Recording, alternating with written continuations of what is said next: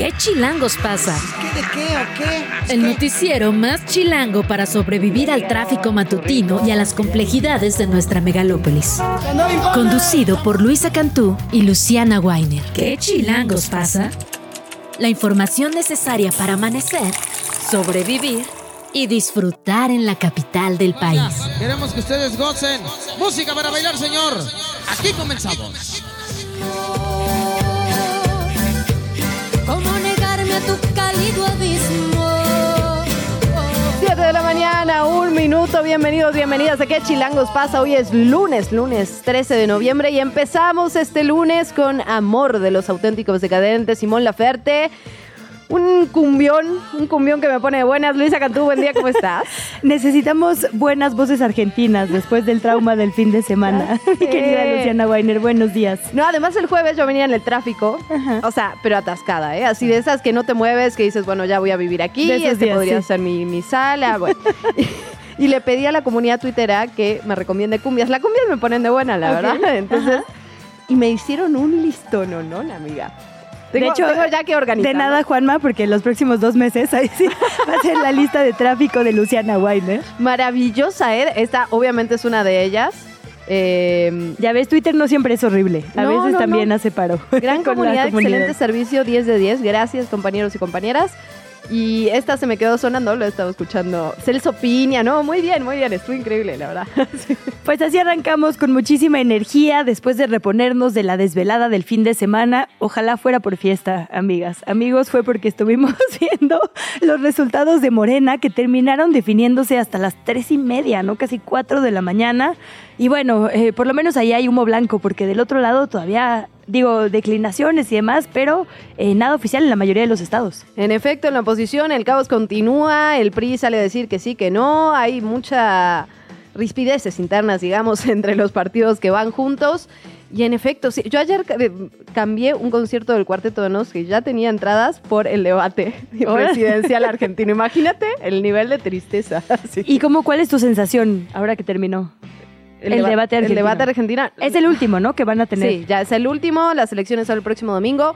La verdad es que yo vi, a ver, yo vi a un Javier Milei un poco ma- menos confrontativo, digamos, perdió un poco los estribos al principio, pero creo que después fue, o sea, se retractó de varias de, de las O propuestas. sea, es que también cualquier cosa que no sea excentricidad es ganancia para él, ¿no? O sea, Pues relativamente, relativamente, pues llegó un momento que sí dio miedo con alguna de las propuestas, el tema de las armas, el tema de la venta de órganos de niños, etcétera, etcétera, digamos, cruzó una frontera que nadie esperaba que iba a cruzar, se retractó de varias de esas posiciones, además sabemos un político tradicional haciendo lo que hacen los políticos tradicionales, básicamente, obviamente es una persona más centrada, más articulada, se escucha un discurso bastante, hubo un momento culmine que ya lo platicamos hace un ratito en el que Milei no, no tiene nada que decir sobre el tema de seguridad y le devuelve la palabra a Massa. increíble. O sea, es algo así como mi ley, como diciendo, ya acabé, ¿vas tú? ¿Yo qué, no? Sí, Eh, ¿Qué me vas a preguntar? Le Ah, dice. vas tú con lo de seguridad. Ah, no, te cedo la palabra. Ah, ni que fuera un tema importante, ¿no? X. Pero la verdad fue un debate ba- bastante pobre, ese, sinceramente. Digamos, a Massa se lo vio aburridísimo, con pocas propuestas, haciendo así de por sí o por no, Javier Milei, es cierto que vas a hacer tal cosa. Fue un debate para mí bastante complicado. Lo que sí Milei ha ido perdiendo cada vez más la poca articulación que tenía y lo que se ve ya es, es, digamos, de una...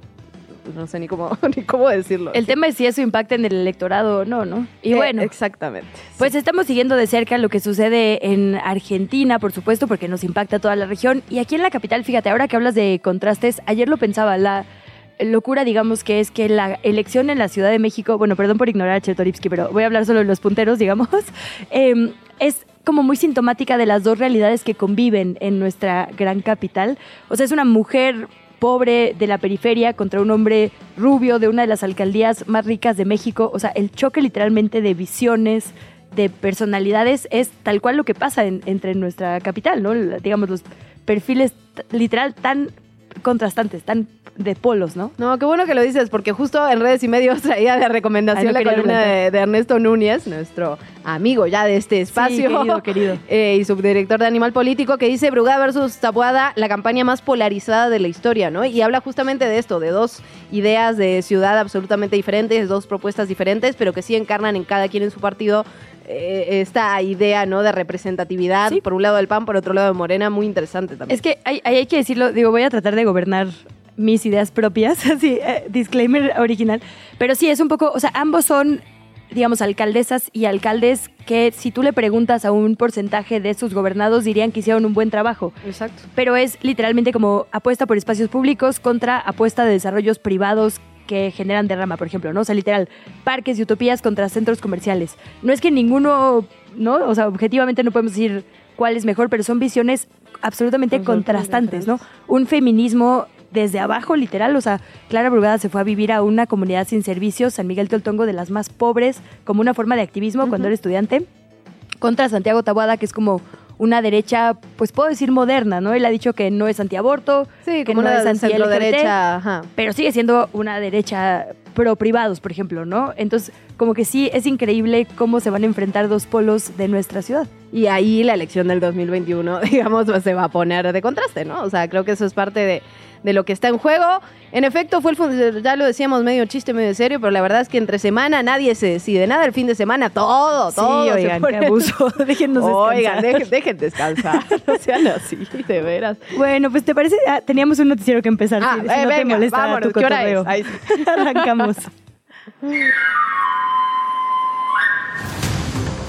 Ya lo decíamos, este fin de semana fue importante para la Ciudad de México, eh, bueno, para todos los eh, estados, pero particularmente para la capital. Los partidos principales, digamos los punteros en cuanto a encuestas e intención de voto, eligieron ya a quienes les van a representar en las competencias electorales del 2024. Clara Brugada, la alcaldesa con licencia de Iztapalapa, va a ser la precandidata de Morena en la contienda por la jefatura de gobierno de la Ciudad de México del 2024. Aunque el exsecretario de Seguridad Ciudadana, Omar García Harfush, ganó la encuesta interna de Morena, el partido usó el criterio de paridad de género, puesto que Brugada fue la mejor posicionada de los nueve estados, la mujer más competitiva, como dijo el propio dirigente. De acuerdo con los datos presentados, García Harfush tuvo el 40.5% de las preferencias en las encuestas y en segundo lugar estuvo Brugada con 26.7%. En esta misma competencia estaban el doctor Hugo López Gatel, la eh, eh, procuradora Mariana Boy y Miguel Torruco Garza. Vamos a escuchar la reacción de Omar García Harfuch, que dijo que estaba contento y que va a respetar, ay Dios mío, respetar, perdón, los resultados. Pues por eso muy agradecido siempre con, con, con los habitantes de la Ciudad de México, que tuvimos un acercamiento muy, muy, muy estrecho en este poquito más de un mes. Y pues muy agradecido con el recibimiento que, que- que tuvimos con Oye, ellos. y ahora continúas tu camino al Senado, vas a seguir haciendo como campaña Más o que qué onda. un puesto específico que estemos buscando, lo que buscamos es servir a nuestro país, continuar eh, apoyando este gran movimiento que es Morena y eso es lo que vamos a hacer.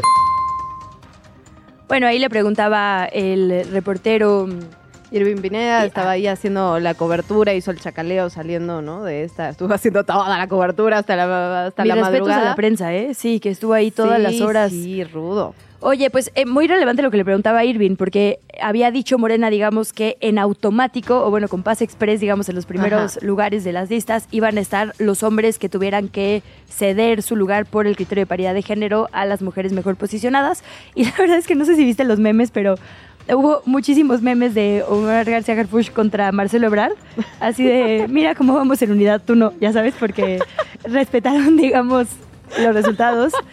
Y bueno, vamos a hablar de Marcelo Ebrard un poco más adelante, quien también O ya... de, o de lo que no ha hecho Marcelo Ebrard, sí, de la ausencia de Marcelo. Pues cosa. de las opciones que ya no le quedan, ¿no? Porque en realidad justo se le han ido pasando los tiempos de cualquier decisión, del de Independientes, de ir con MC. Pero bueno, a las 10 sabremos con certeza, a ver si no pospone su anuncio una vez más. A ver si alguien escucha el anuncio. A ver. Pues ahí está. Entonces García Harfuch dijo, todo bien, vamos a respetar el proceso interno del partido y a ver qué sigue. Clara Brugada también les agradeció justo a Omar García Harfuch, a Gatel, a Mariana Boy, a Torruco, dijo que todos van en unión y que sobre todo se va a buscar que la capital siga siendo un bastión de izquierda. Vamos a escuchar a Clara Brugada.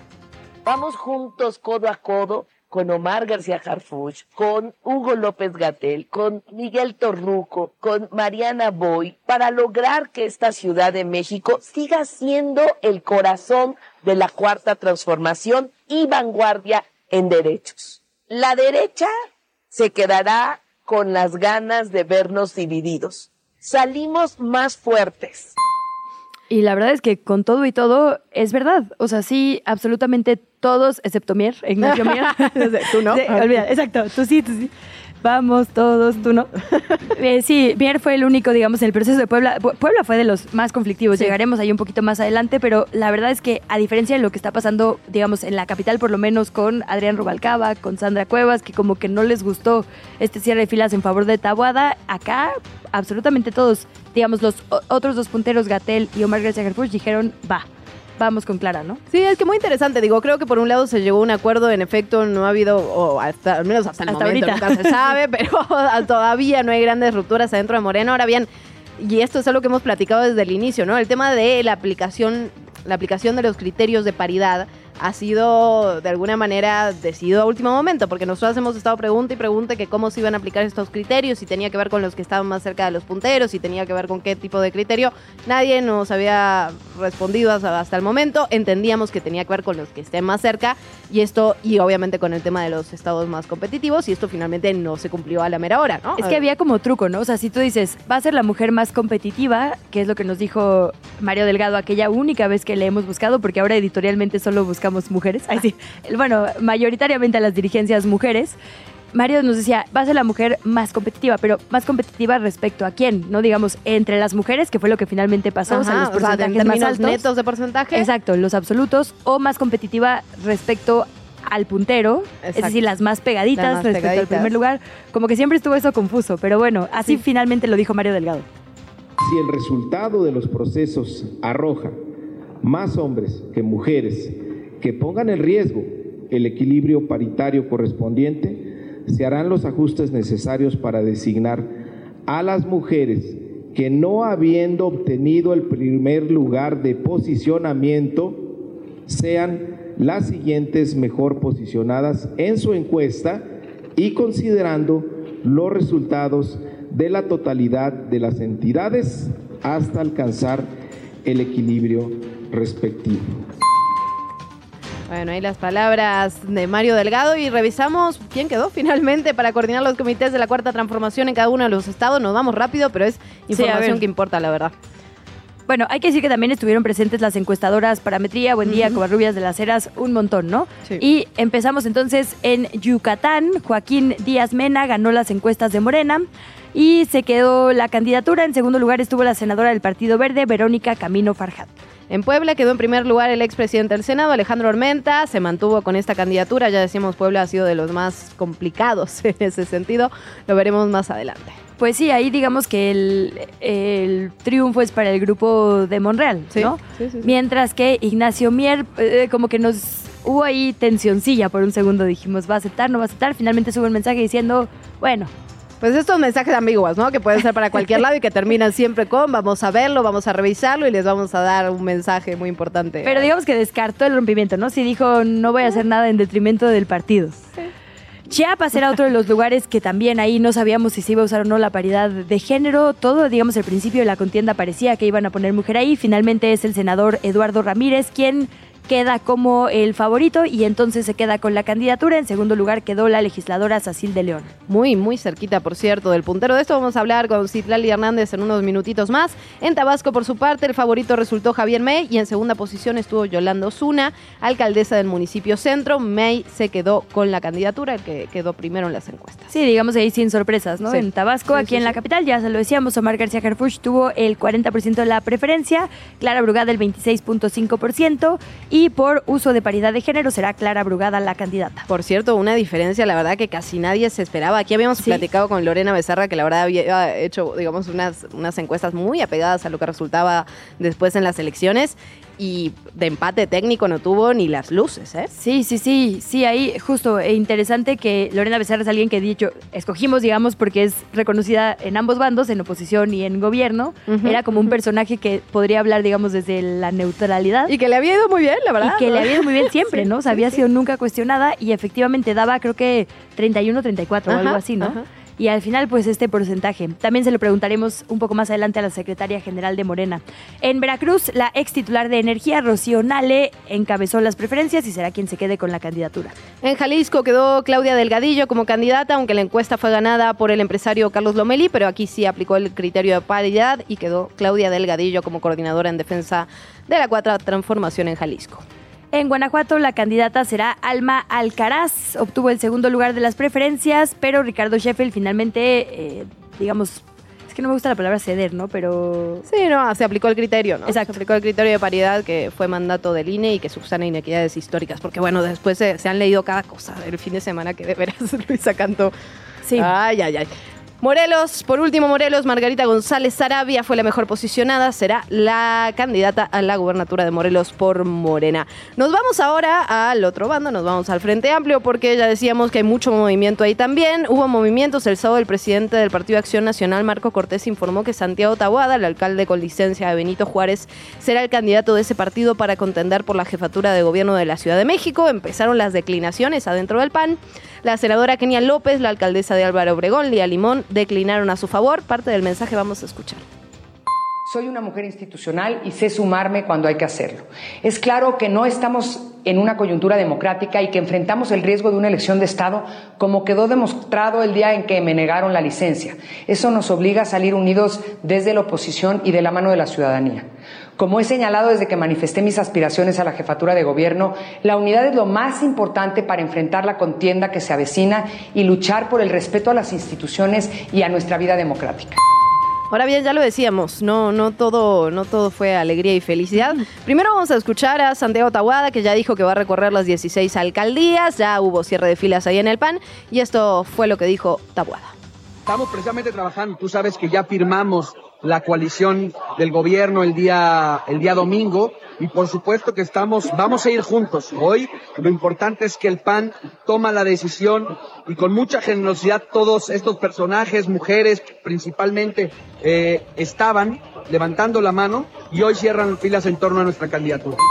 Ahora bien, no todos estaban así de contentos, así de felices, así de... Eh, eh, Sandra Covas, por ejemplo, dijo que ella no se va a bajar del proceso y ya también hubo comunicado del PRI que no, que en realidad no hay un candidato, el PRD dijo que todavía no hay una decisión tomada. Sigue, digamos, esta luchita interna entre partidos. Rubalcaba, tenemos ahí la duda de qué va a pasar con él. Ya, ya no voy a hablar de él, porque después de dejarnos plantadas cinco veces, bueno, ya vi que en general no se está queriendo posicionar mucho estos días, ¿no? Sí, no, pero no, no hemos tenido suerte en ese sentido. Vamos a escuchar mientras tanto lo que dijo la alcaldesa de Cuauhtémoc, Sandra Cuevas. Que yo no me voy a bajar de la contienda para ganar el gobierno de la Ciudad de México en el 2024. Me voy a registrar porque hoy, hoy tengo dos grandes sueños y dos grandes metas. Mi primer sueño es tener un hijo y la segunda meta, muy clara, es ser la próxima jefa de gobierno de la Ciudad de México en el 2024. Bueno, una nos compete, la otra no tanto, pero eh, ya hay, o sea, lo que sí hay fechas legales, digamos. El Frente Amplio, el calendario, se tienen que registrar los aspirantes el 15, es decir, el miércoles supuestamente va a haber estos foros, va a haber estas encuestas. Vamos a ver en qué queda, vamos a ver si se realiza, si se termina el proceso. Mientras tanto, mucho movimiento en ese sentido. Te engañé, sí se pronunció, por lo menos en Twitter. Justo compartió este posicionamiento del PRI, que dice, el PRI decía en un comunicado, va por la CDMX, no ha designado candidata o candidato por la jefatura de gobierno. Adrián Rubalcaba retuitea y dice qué bueno que se aclara. Es que también fue eso lo que pasó. Empezaron las declinaciones, sacó el mensaje Lía Limón, después apareció Kenia y lo que empezaron a decir los medios es el frente ya tiene candidato. Vamos, Espera, Tahuada. se pone mejor. A ver. Subió dos fotos de diferentes marchas. En una sale él y en la otra sale Sandra Cuevas. Y dice, de estas fotos saldrá quién gobierne, sin género, la Ciudad de México en 2024, guárdenla bien.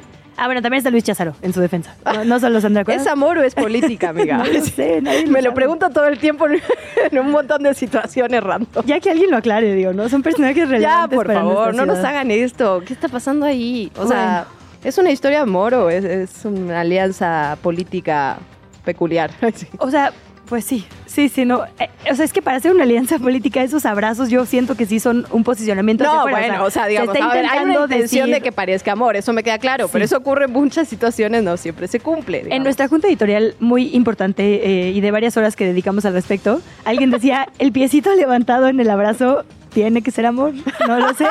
que, que confirmen o desmientan. Porque si en este abrazo Anotado, de una cena. Si que Sandra Cuevas abraza en este video a Adrián Rubalcaba y levanta el piecito, híjole, eso... No, no, No, sé, claro, o suena sea, desleal para hacer solo alianza política. Pero bueno. Necesitamos, digamos, una alguien que vea el futuro, necesitamos algo así. O, o esos anuncios, de- siempre ya es que cuando el presidente va de gira, alguien analiza de que los movimientos Sí, y la exacto, mano eso. arriba, abajo. ¿Es amor, es amor Sí, real o solo Necesitamos es- una de esas. hay nos que están engañando. Bueno, en MC, vamos a MC ahora. Este fin de semana se cerró ya el registro para las y los aspirantes a competir por la presidencia de la República. De acuerdo con la presidenta de la Comisión de Convenciones y Procesos de MC, Julieta Macías, hubo ocho personas. Entre ellas la senadora Indira Kempis, la activista Lorena Romo y el gobernador con licencia de Nuevo León, Samuel García, así como cinco registros de sociedad civil. Samuel García dijo que en 2024 hay tiro entre dos, entre MC y Morena, porque el Frente Amplio dijo, ya está frito, es su frase, no la mía. Vamos a escucharle. El PRI lleva 70 años de saqueo, de decepción, de robo. No les podemos dar otra oportunidad. El PAN ya tuvo dos sexenios y también fracasó y nos decepcionó. Delincuencia, sangre, corrupción. Y hoy quienes tienen la oportunidad, vemos con decepción esa apuesta al pasado, que no representa a los jóvenes, Bueno, ya nos dijeron que venimos mal de tiempo, que hemos hecho demasiados comentarios, así que nos vamos rapidísimo con lo que sigue. Marcelo Ebrard anunció que va a hacer una conferencia hoy a las 10 de la mañana, lo dijo a través de redes sociales para ver cuáles son sus consideraciones rumbo al 2024, pero a ver, para ser claros, ya no va a ser, ya no va a ser candidato por MC, entonces Ya no va a ser independiente, Ya no va a ser independiente, entonces a la boleta de la presidencia no va a estar, veremos para dónde va su futuro y veremos si eso tiene alguna relevancia, la verdad. En el Y no van a resolver a su favor en Morena, entonces... Sí, pues, pues, pues ya no hay mucho, ya no hay mucho camino, amiga. En fin. Patricia Dávila se convertirá en la primera mujer en encabezar la Secretaría General de la UNAM. Es un hecho inédito, puesto que es egresada de otra universidad, de la UAM. Iba a llegar al segundo puesto de mayor importancia en la máxima casa de estudios. Dávila será la secretaria general número 47 en la historia de la UNAM desde su fundación en 1910, convirtiéndose así en la mano derecha del eh, rector electo, el que fue electo solo por la Junta de Gobierno, Leonardo Lomelí. Por otra parte, un juez federal rechazó modificar la prisión preventiva justificada del ex procurador Jesús Murillo Caram porque consideró que prevalece el riesgo de fuga y que cuenta con una red de funcionarios que lo apoyan. El ex procurador está acusado de tortura, recordemos en el caso de los 43 estudiantes de Ayotzinapa, por... eh, violentó presuntamente a Felipe Rodríguez Salgado el Cepillo, supuesto integrante de Guerreros Unidos, este grupo identificado como el responsable de la desaparición de los normalistas. La presidenta de la mesa directiva del Senado, Ana Lilia Rivera, confirmó que la Cámara Alta ya fue notificada de que el Ejecutivo Federal aceptó la renuncia de el todavía ministro Arturo Saldívar a la Suprema Corte. Informó que el documento fue turnado a la Comisión de Justicia para su análisis y que posiblemente esta semana, quizá el miércoles, el Pleno podría debatir si acepta o no la renuncia. De ser así, entonces las senadoras y los senadores podrían analizar una terna, la que proponga el Ejecutivo Federal, la presidencia, para someterla a votación. Por otra parte, a partir de este sábado, las autoridades federales y estatales implementaron reducción de casi el 25% en el suministro de agua del sistema Cutzamala para la Ciudad de México y el Estado. La disminución se debe justamente al bajo de- del nivel de agua de las presas en Valle de Bravo, en el Bosque, en Villa Victoria, que abastecen al sistema Cutzamala y han sido afectadas por las condiciones climatológicas extremas. Esto lo explicó Germán Arturo Martínez, el director general de la Comisión Nacional del Agua.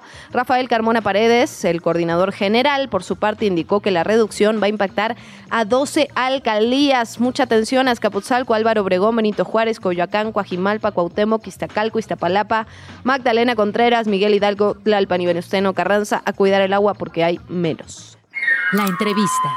¿Ya estás grabando? Agradecemos mucho la presencia en este espacio de la Secretaria General de Morena, Citlali Hernández, para platicar sobre esto que vimos largo y tendido durante varias horas, viernes y sábado por la madrugada. Bienvenida, Secretaria, muchísimas gracias por tomarnos la comunicación. Hola Luisa, Luciana, al contrario, buen día, a la hora.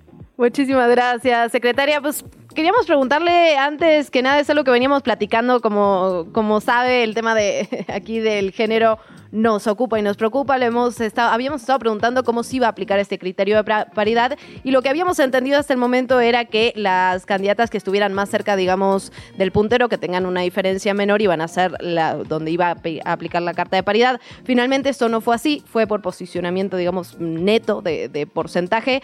Preguntarle, secretaria, cuándo se tomó esta decisión y si el rechazo de cierta base de Morena a la candidatura de Omar García Harfush tuvo un peso en esta decisión.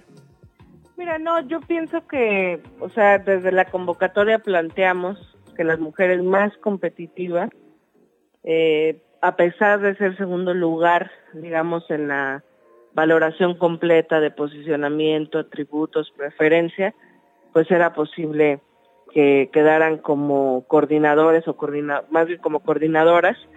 eh, era muy previsible que eh, Clara Brugada iba creciendo, digamos, estaba volviendo una mujer competitiva. Eh, al final, como lo, como lo anunciamos, pues fuimos definiendo cada eh, resultado, cada hombre y cada mujer eh, que tenía mayor preferencia. Y creo que eso es importante explicarlo. En las encuestas de Morena se suele asignar un valor a las distintas preguntas que se le realiza al ciudadano, es decir, si le conoce, si le considera honesto, honesta, eh, cercanía a la gente, etcétera. Y luego, que ese es, digamos, personal sobre cada personaje. Y luego al final hay una serie de preguntas como si le, en caso de ser candidata o candidato, si le considera buen candidato, si votaría por él o por ella. Y la pregunta más importante que siempre ha sido la que más vale en Morena, y recordar que en el caso de la encuesta para la coordinación nacional se le dio un valor de 70%, que es usted a quién prefiere como candidato o candidata de Morena. Ese porcentaje de preferencia, que es la pregunta más importante, pues fue determinando eh, el hombre y la mujer, digamos, de mayor preferencia por parte de la gente entrevistada. Y bueno, ya al completar eh, los nueve estados, pues sin duda eh, después de Rocío y de Margarita eh, González, que ambas ganaron su encuesta en preferencia en Veracruz y en Morelos, pues Clara Brugada era después de ellas la mujer más competitiva, que si bien en el global de los atributos, el posicionamiento, la preferencia, etcétera, fue el segundo lugar, eh, para definir el género, pues Clara Brugada fue la mujer más competitiva después de Rocío y de Margarita, y, bueno, pues al final, afortunadamente, yo creo que es un proceso en términos eh, generales, pues muy, eh, muy claro, muy cuidado y, pues el resultado eh, creo yo que generó la mayor satisfacción entre propios y extraños, es decir, el interior de Morena y entre las expectativas que había afuera también. Citlali, ¿qué va a pasar con el, digamos, el resto de las personas que compitieron? Ya se había dicho que podían tener preferencia para llegar al Senado. Finalmente habrá quienes reciban otra invitación, quizá como eh, ya escuchábamos en voz de la doctora Claudia Sheinbaum para Omar García Harfuch, de unirse, digamos, al proyecto federal. ¿Qué pasa, por ejemplo, con Hugo López Gatel, con Mariana Boy, con Miguel Torruco? ¿Se va a hacer como el proceso federal, que alguien sea vocero, que alguien sea encargado de campaña o encargada? ¿Qué va a pasar, digamos, con quienes quedaron fuera? Pues mira, como sabíamos que era muy posible que bajaríamos algunos hombres, que algunos hombres que ganaran su encuesta, eh, si se enfrentaban a una mujer competitiva, no quedaran, pues establecimos este acuerdo de que pudieran optar por una candidatura al Senado, dependerá de ellos o de ellas, eh, pero y lo demás, digamos, sobre los demás aspirantes, pues me parece que las y los ganadores tienen que tener mucha capacidad de apertura, de inclusión, de suma, y seguramente en estos días en todos los estados, en el caso específico de la ciudad, pues estarán eh, pues haciendo lo propio para invitarles, porque sería un desperdicio que entre los mejores perfiles de cada entidad, pues se desperdicie alguno de ellos. Yo sé que, eh, que en el caso de la Ciudad de México, Clara Brugada hará lo propio, se reunirá con ellos eh, seguramente hoy y estaremos pues eh, seguramente a espera de, de ver qué platican y seguramente les estará invitando a sumarse, digamos, a todas las demás tareas que vienen. Como siempre lo hemos dicho, en Morena nadie sobra y si logramos eh, caminar en unidad y aprovechar los distintos perfiles que se ponen, digamos, a encuesta, pues me parece que es lo más sensato, lo más inteligente y lo más estratégico. Y justo en ese sentido, Citlali, preguntarte ya, bueno, se les agotaron las opciones a Marcelo Ebrard, finalmente todo parecería indicar que se va a quedar en Morena. Han estado en pláticas, sé que va a dar un mensaje el día de hoy a las 10 de la mañana, pero ¿qué nos puedes adelantar sobre eso? ¿Se va a sumar al Senado o qué va a pasar? Pues vamos a esperar qué determina Marcelo. Yo pienso que eh, por parte de Morena, por parte de la Cuarta Transformación, hemos sido profundamente respetuosos, hemos dejado claro que a pesar pues de el post proceso, digamos, pues ningún proyecto político nunca quiere perder a un cuadro, a un perfil de la talla de Marcelo. Como lo hemos dicho también, pues la decisión no está en nosotros. Morena nunca eh, ha agredido, ha, excluido. La decisión está en él. Hoy llegó la fecha en la que él está, eh, pues, por tomar una decisión.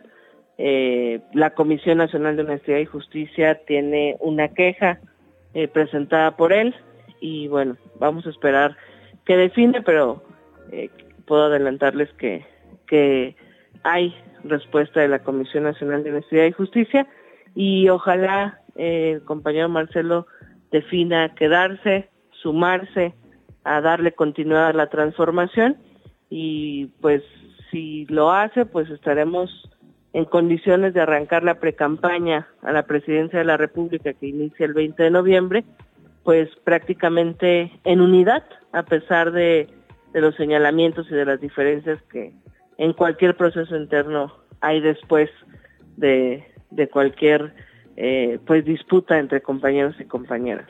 Quizás sobra decirlo, pero para no, digamos, reinterpretar nada, es bienvenido todavía Marcelo Ebrard entonces en Morena y la Comisión eh, de Honestidad y Justicia de Morena ya resolvió de manera que no cambia el proceso como se ha dado hasta ahora, ¿correcto? Así es, es bienvenido en Morena, nunca ha habido una exclusión de nuestra parte y como sabemos que hoy tiene la fecha eh, fatal para dar una opinión, bueno, les puedo adelantar que la Comisión de Honestidad y Justicia ya tiene una respuesta. Desconozco la profundidad de sus términos, pero por supuesto en términos de lo que muchas y muchos se preguntan o de lo que proponía Marcelo, que era reponer el proceso, pues por supuesto que eh, no se repondrá, pero me parece también válido que algunos de los planteamientos que hace Marcelo en términos de recomponer el proceso, que al final era un proceso inédito, recomponer algunas cosas que sin duda se podrían mejorar y que se deberán de mejorar eh, en, participaciones próximas de encuestas, pues ojalá eh, nos concentremos en debatir eso, cómo mejorar nuestros procesos y ojalá los planteamientos que, que hace, que ha hecho Marcelo Obrar, pues sirvan para eh, pues ir mejorando un proceso que como decía, pues ha sido inédito. Déjanos aprovechar esta vuelta. Y el ministro Arturo Saldívar, sabemos que se anunció, digamos, públicamente que iba a acompañar por lo menos el proceso de Claudia Sheinbaum. ¿Se suma de alguna manera al partido como asesor? ¿Es únicamente al proyecto, digamos, personal de ella? ¿Qué, qué, relación hay en este momento con el ministro? Mira, después de la definición de la Coordinación Nacional de Defensa de la Transformación de la doctora, eh, pues ella ha realizado un llamado abierto eh, a sumarse a su proyecto, a, la continuidad del proyecto que hoy encabeza el presidente López Obrador y que buscamos que ella le dé continuidad. Eh, y como recordarán, en el 2018 eh, Andrés Manuel López Obrador hizo lo mismo. No significa sumar a Morena, no significa afiliarse a Morena, sino una invitación a personas que no necesariamente son militantes de Morena, pero que coinciden en lo profundo en términos de seguir transformando este país. Eh, la doctora es eh, una persona profundamente responsable, profundamente metódica, eh, que seguramente está construyendo no solo lo que ya sabemos públicamente que queremos continuar del proyecto, sino como ella lo ha dicho, darle su toque personal y entonces esta invitación corresponde a eso, ¿no? A sumar eh, pues a la continuidad del proyecto, no necesariamente a Morena, sino eh, seguramente pues con el perfil que es que tiene el ministro, pues a, aportar a esta construcción de propuestas y de proyectos. Y estaremos seguramente viendo más sumas de este tipo que, que me parece que, que hacen un llamado también a quienes no necesariamente son militantes de Morena y quienes incluso tienen críticas de Morena, pero entienden que hay dos visiones de proyecto, la, el regreso del PRIAN o la continuidad y la mejora de un proyecto eh, de transformación que, inició en 2018. Sí, tal y como sabes, eh, somos un, noticiero profundamente local, así que preguntarte por el proceso interno también de la ciudad que ya se anunció. Eh, ¿Cómo viene esto? ¿Qué fechas tenemos? ¿Cómo siguen las siguientes, cómo sí, continúan las semanas? Mira, ayer abrió el registro en el caso de la Ciudad de México para lo local, es decir, para alcaldías y para eh, distritos. Como ustedes saben, pues después de los resultados del 21, donde algunas alcaldías pues ganó la oposición, pues nosotros queremos ya dejar atrás esa, ese fantasma, digamos, de, de, haber perdido algunas alcaldías y queremos tomar las mejores decisiones. Es decir, ya tenemos a Clara Brugada como coordinadora estatal de defensa de la transformación, a mí me parece que ha sido eh, una gran decisión y que eh, Clara representa pues mucho de lo que significa continuar un proyecto que yo lo diría así, la Ciudad de México es el proyecto más avanzado de la izquierda en el país eh, y por ende pues necesitamos discutir y profundizar en agendas mucho más modernas. En algunas partes del país lamentablemente el retraso, la desigualdad, el abandono ha sido tanto que estos cinco años de gobierno del presidente López Obrador pues han eh, funcionado apenas para medio emparejar eh, entre algunos sectores sociales a los que nunca le había llegado un programa social, nunca les había llegado una carretera, un hospital, etcétera. Pero en la Ciudad de México la izquierda lleva más de 20 años gobernando y a mí me parece que Clara Brugada representa la profundización de un proyecto de izquierda, la modernización y el planteamiento de algunas agendas, eh, pues que son agendas eh, que se vuelven necesarias, hablar del sistema de cuidados, eh, seguir desde una perspectiva de género, etcétera. Pero bueno, además de Clara, pues necesitamos otra serie de perfiles que acompañen este proyecto de continuidad en la ciudad y pues eh, se abre ya la convocatoria, más bien los registros para alcaldías, para distritos locales y seguramente en las próximas semanas eh, el registro me parece que se cierra pasado mañana y pues tendremos que acelerar el proceso de encuestas. Es la mejor manera para evaluar los perfiles que se inscriban y ojalá en unas eh, tres semanas más o menos pues podamos tener ya todas y todos los perfiles para meternos con todo a la continuidad del proyecto de transformación en la ciudad. Citari, déjame sumarte dos preguntas rapidísimo por cuestión de tiempo. Entonces, ¿encuesta va a ser el método para alcaldías y diputaciones, para todos los distritos? Y rapidísimo, ahora que decías justo de este proyecto, eh, empezamos este noticiero disertando, digamos, Luciana y yo, diciendo que qué enormes contrastes hay entre perfiles entre los que va a elegir la ciudadanía aquí en la capital. Una mujer de la periferia contra dos hombres, más bien eh, pues rubios de las alcaldías más ricas del país. ¿Ven esto como una ventaja o como una desventaja? Mira, yo creo que es una superventaja tener eh, a Clara Brugada, que es una persona honesta, eh, con trayectoria, con una visión desde abajo, pero también una gran capacidad de gobernar. Eh, fue alcaldesa de Iztapalapa y es la mejor alcaldesa que hemos tenido en estos tiempos. pues es una mujer progresista, una mujer que se asume feminista, una mujer que plantea, y no solo plantea, su gobierno en Iztapalapa da cuenta de una visión eh, que no criminaliza el consumo de las drogas, por el contrario, acompaña eh, la prevención de adicciones, una visión integral en términos de pensar el bienestar de la ciudadanía, eh, como el acceso al deporte, a la cultura, eh, a la recreación, al bienestar, desde una visión de derechos, ¿no? Desde una visión de derecha que es a través de que quien puede pagar una clase de música pues la pueda pagar. Y del otro lado pues tenemos un personaje que representa un grupo político eh, que ha hecho mucho daño a esta ciudad en términos de el cártel inmobiliario, de los negocios a través del, del poder, a través de, las, de, Benito Juárez, que es donde fundamentalmente el PAN ha gobernado. Eh, hay varios detenidos, hay varias investigaciones abiertas, y es este grupo político el que está, eh, del, que pertenece el posible candidato del PAN. La verdad es que el contraste me parece que es muy claro. Estas dos visiones de proyecto de las que hablamos, pues se materializan en estas dos personas de una manera muchísimo más evidente y yo estoy convencida que, Clara emocionará, conquistará eh, y logrará, logrará el contraste suficiente para que no pase lo que pasó en el 2021 quizás en algunas zonas donde esta, este odio hacia Morena, este miedo hacia Morena, de que somos comunistas, de que había que detenernos porque íbamos a tener la dictadura eh, del país, pues ya no va a pegar en el 21 porque ni, ni hay una política comunista, ni somos dictadores, eh, pues ni, ni se cumplieron muchos de los miedos que habían provocado la oposición para provocar un voto en contra de Morena, ¿no? Yo siempre lo digo, hay gente que votó probablemente eh, desde el odio, desde el clasismo, desde el miedo, desde el discurso de no le des todo a Morena, hay que detenerlos, eh, y que votó en la Condesa, en la Roma, por Sandra Cuevas, y que seguramente eh, votó sin darse cuenta por quién estaban votando, votó más bien en contra de Morena y bueno, pues ahora veamos eh, lo que significa Sandra Cuevas en, la Cuauhtémoc.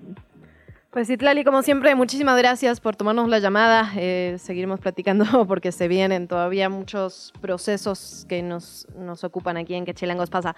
Gracias y muy buenos días. No, al contrario, siempre un gusto. Buen día. Un, abrazo. gusto, Citlali Hernández, secretaria general de Morena. Interesante lo que nos adelanta sobre el tema de Marcelo nota. ¿Ah? Varia nota de esta entrevista. Varia nota de esta entrevista, así es. bueno, interesante sin duda. Nos vamos con más información. ¿Qué chilangos pasa? En los medios y en las redes sociales. Rapidísimo, ¿qué está pasando en los medios y en las redes sociales? Son las 7 de la mañana con 50 minutos. Eh, la recomendación del día de hoy que les traigo es un perfil que publica El País. Lo firma Inés Santaulalia y Juan Diego Quesada. Es un perfil sobre Gustavo Petro.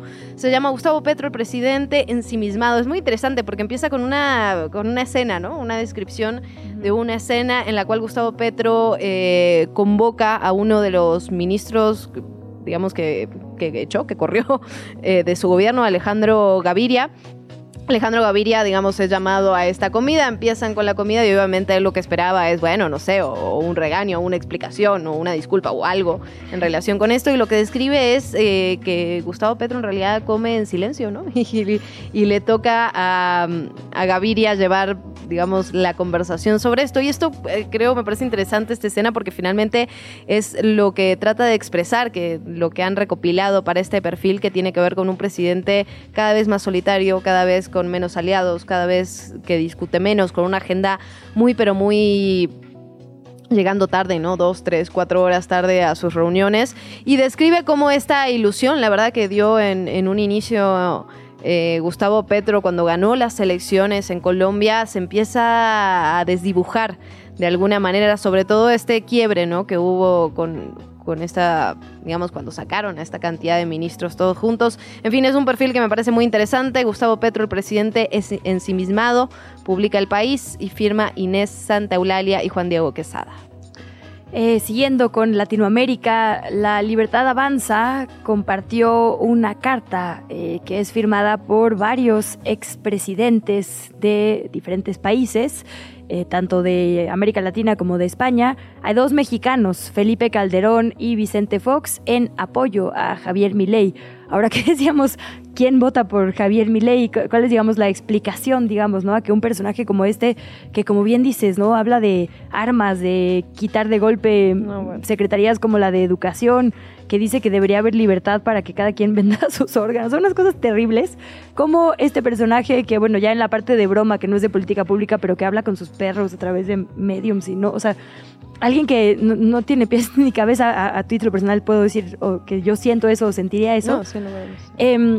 Bueno, es respaldado por nueve expresidentes y un premio Nobel, eh, Mauricio Macri, Felipe Calderón, Iván Duque, Mariano Rajoy, Vicente Fox, Sebastián Piñeira, bueno, Mario Vargas Llosa, ¿no? Firman esta carta que publica La Libertad Avanza y básicamente lo, lo que dicen es la única salida argentina eh, con libertad política y económica, respeto al Estado de Derecho y la propiedad privada es este señor, ¿no? Y es curioso porque justo hemos visto a este mismo grupo articularse en defensa de ciertos perfiles libertarios. Acá en México, el que va como independiente Eduardo Verástegui, que hasta donde chequé la última vez en el INE tiene todavía muy poquitas firmas. Sí, y digamos, se le acaba el tiempo. por Sí, posiblemente, o al menos con la información disponible, no se ve cerca su candidatura, pero bueno, hay, digamos, un grupo, creo yo, que está cerrando filas en torno a estos perfiles que prefieren la libertad absoluta del mercado contra el fortalecimiento del Estado y están pues alzando la voz, ¿no? Articulándose, pues. No, y por cierto, hoy se publican, eh, esto no estaba dentro de medios y redes, pero hoy se publican los otros dos capítulos sobre el podcast de Javier Milei sin control que hace El País con Anfibia. Y la verdad que es muy interesante, no puedo parar de escucharlo. Digamos,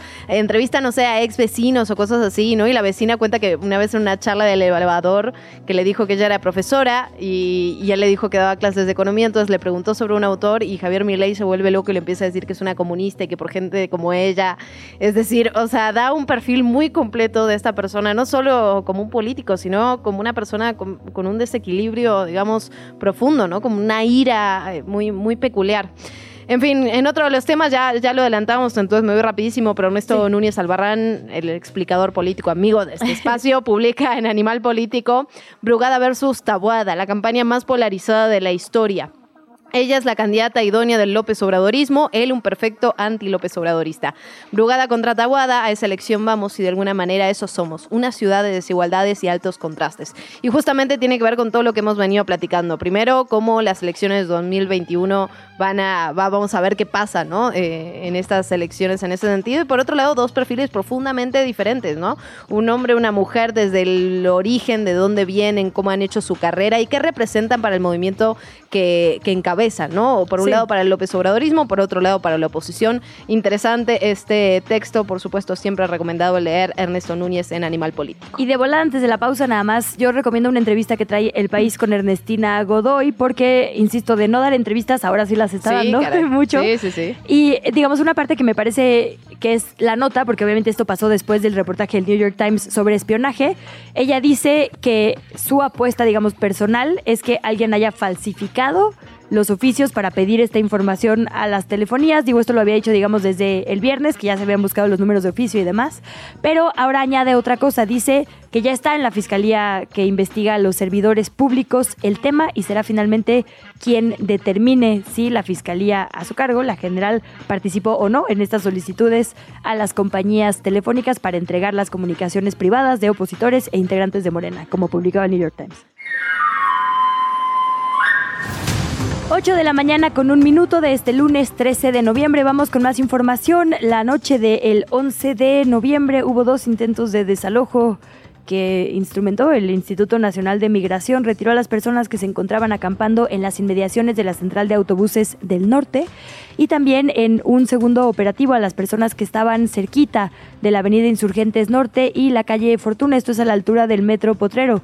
Lo cierto es que hay que darles alternativas a las personas migrantes, no hay más, pues, o sea... Estos operativos nocturnos, ya lo hemos noche, platicado, sí, es sí. que de verdad eso va en contra de todos los estatutos, de todo lo que se ha platicado sobre derechos humanos, migración, eh, desalojos, es decir, ¿qué, qué es eso? En general, el actuar del Instituto Nacional de Migración deja muchísimo que desear. Muchísimo, en las zonas de las muchísimo. fronteras, en la capital, y digo... y- Bueno, ya con decir que Francisco Garduño, digamos que fue, estaba como responsable en el momento del incendio de aquel centro migrante, sigue en operaciones, no, no ha pasado nada en relación con eso, es brutal. Sí, no solo es la destitución del titular, es todo lo que destapó este incendio, ¿no? Por Tal ejemplo, cual, que estaba cual. subrogado el servicio de Sí. la seguridad. O sea, ¿cómo estás poniendo en manos de privados y luego no revisas, ¿no? Eh, todo el asunto. Bueno, pues así el Instituto Nacional de Migración en un panorama más amplio, Luciana. Sin lugar a dudas, porque la, la otra parte, Israel, Israel Reséndiz, coordinador del equipo móvil de Médicos Sin Fronteras aquí en la capital, afirmó que tienen conocimiento de albergues que están a 200 o 300% de su capacidad y de cientos de personas que, bueno, lo sabemos, lo hemos visto, están viviendo en la calle, obviamente incluyendo mujeres, incluyendo niños, niñas, adolescentes. Según datos de la Comar, de enero a septiembre nada más, 25.458 personas solicitaron asilo en la Ciudad de México, casi el doble de todas las que se presentaron en 2022, fueron un poco más de 13.000.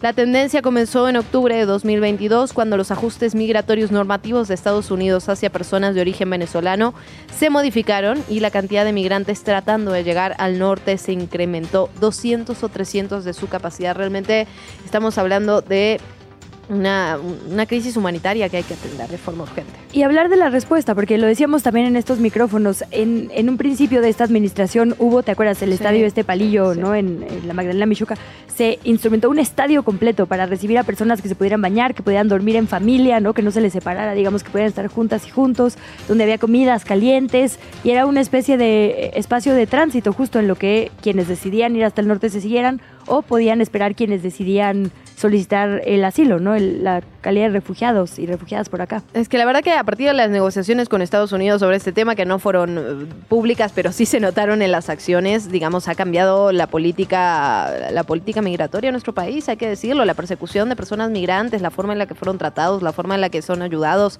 Eh, estamos ante, ante un, un peligro, ¿no? Y Estamos... Estados Unidos que con excusa de seguridad No, bueno. y democracia manda recursos a todos lados, Centroamérica, así no, no. insistimos.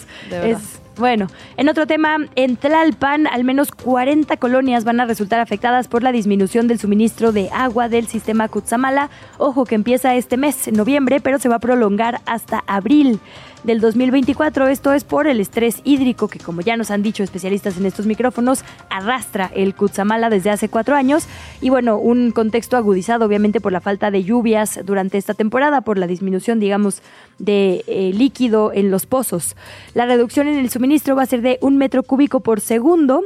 Es producto de un acuerdo entre la Conagua y SACMEX, derivado de, como ya les decíamos, los bajos niveles de las presas que abastecen a este sistema.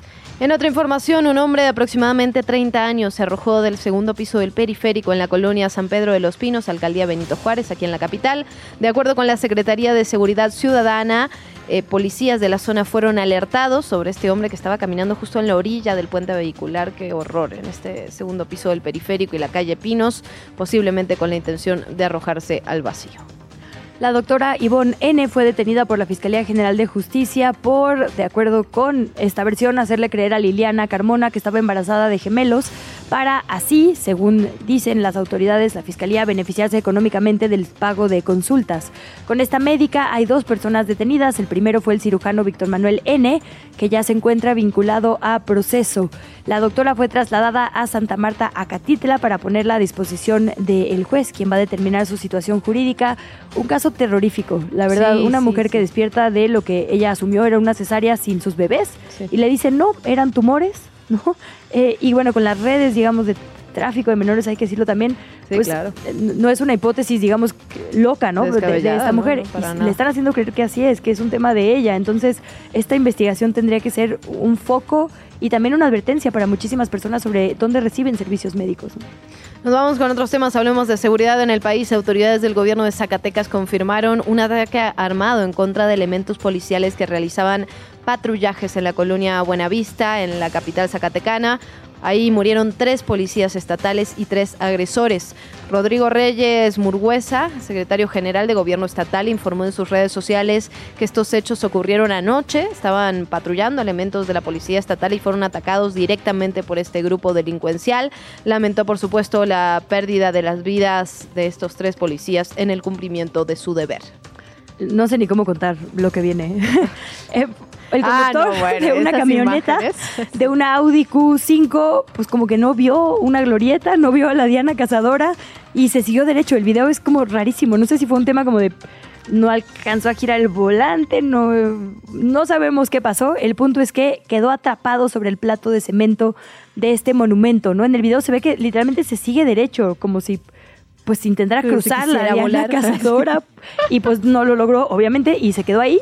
Hay dos personas lesionadas, fueron policías, paramédicos, bomberos, quienes tuvieron que trabajar una buena parte de la noche para rescatar a esta pareja. Unos videos de la madrugada del sábado bastante virales. Nos vamos eh, a otros temas un poco más amables. Por el buen fin de 2023 se proyecta que la Ciudad de México pueda dar un paso más en su recuperación económica y así superar la dinámica que se tenía prevista en la pandemia. Esto lo aseguró el secretario de Desarrollo Económico de la capital, Fadlala Akabani, en conferencia de prensa. De acuerdo con el funcionario, este evento de noviembre centrado en generar ofertas, ya lo sabemos, por todos lados, en los centros comerciales, en las tienditas grandes, pequeñas y medianas podría incrementar las ganancias totales por todos los eventos que se han dado en 2023, como el Día del Padre, las vacaciones, la Fórmula 1, bueno, todo junto. Afirmó que por el buen fin se proyecta que la Ciudad de México se genere una derrama económica de 37.326 millones de pesos. Esto podría representar 29% del total nacional. Vámonos a Acapulco, en Guerrero, las cifras se mantienen en 48 muertes y 30 personas que todavía no han sido localizadas. Y ojo, ya lo decíamos, estos, eh, pues lo que está tardando limpiar, obviamente, todo el paso del huracán número, el huracán Otis que llegó en categoría 5, pues es lento. Hay cadáveres de animales, hay, ¿no? digamos, muchísima basura, tanto orgánica como inorgánica.